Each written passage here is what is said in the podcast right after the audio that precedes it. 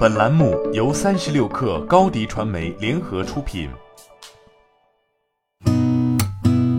八点一刻，听互联网圈的新鲜事儿。今天是二零二一年四月七号，星期三。你好，我是金盛。财联社消息，生鲜电商叮咚买菜宣布完成七亿美元 D 轮融资。本轮融资由 DST Global、Coat 联合领投，老股东 Tiger Global Management、General Atlantic、CMC 资本、今日资本、红杉资本、Ocean Link 和弘毅投资等持续加码。其他新股东还包括 Aspects Management、Three W Fund、Mass F Global、A Plus Partners 和高湖资本等。高湖资本担任本轮融资的财务顾问。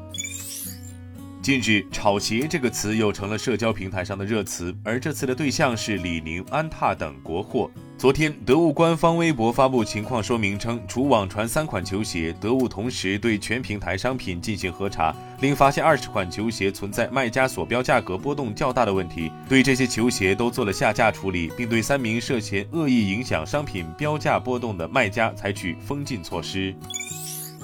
三十六氪获悉，步步高公告称，截至二零二一年四月六号，公司通过回购专用证券账户，以集中竞价方式实施回购公司股份，回购股份总数量八百六十三点九零万股，占总股本比例百分之一点零零，最高成交价格八点三九元，最低成交价格七点七五元，支付总金额六千九百六十点二四万元。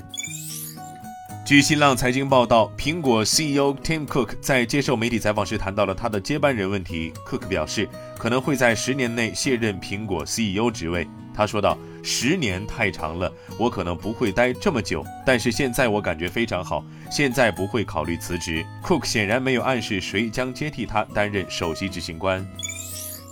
证券时报消息，瑞士信贷在官网发布公告表示，由于三月二十九号公告中所提到的国际对冲基金爆仓事件，一季度瑞士信贷资产减记四十四亿瑞士法郎，约折合人民币三百零七亿元，由此导致一季度税前亏损九亿瑞士法郎，约折合人民币六十二点八亿元。在同日发布的其余公告中，瑞信集团宣布原投行部 CEO 和原首席风险官离职。新浪科技消息，Facebook 的支付功能 Facebook Pay 将支持用户通过二维码来进行用户之间的付款，用户扫描朋友或家人的收款码就可以进行转账。目前此功能在美国进行测试，尚未正式推出。Facebook Pay 于二零一九年推出，发布之初，Facebook Pay 已经支持通过 Messenger 和 Facebook 应用进行用户之间付款。现在这家社交媒体希望以进一步增多付款方式。科技日报消息，俄罗斯圣彼得堡国立大学科研人员开发出一种新型的聚合物基固体电池，可在几秒钟内完成充电。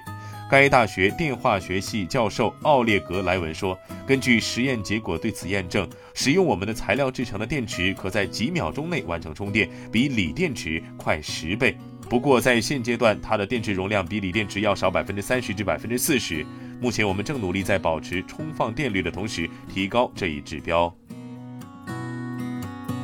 今天咱们就先聊到这儿，我是金盛八点一刻，咱们明天见。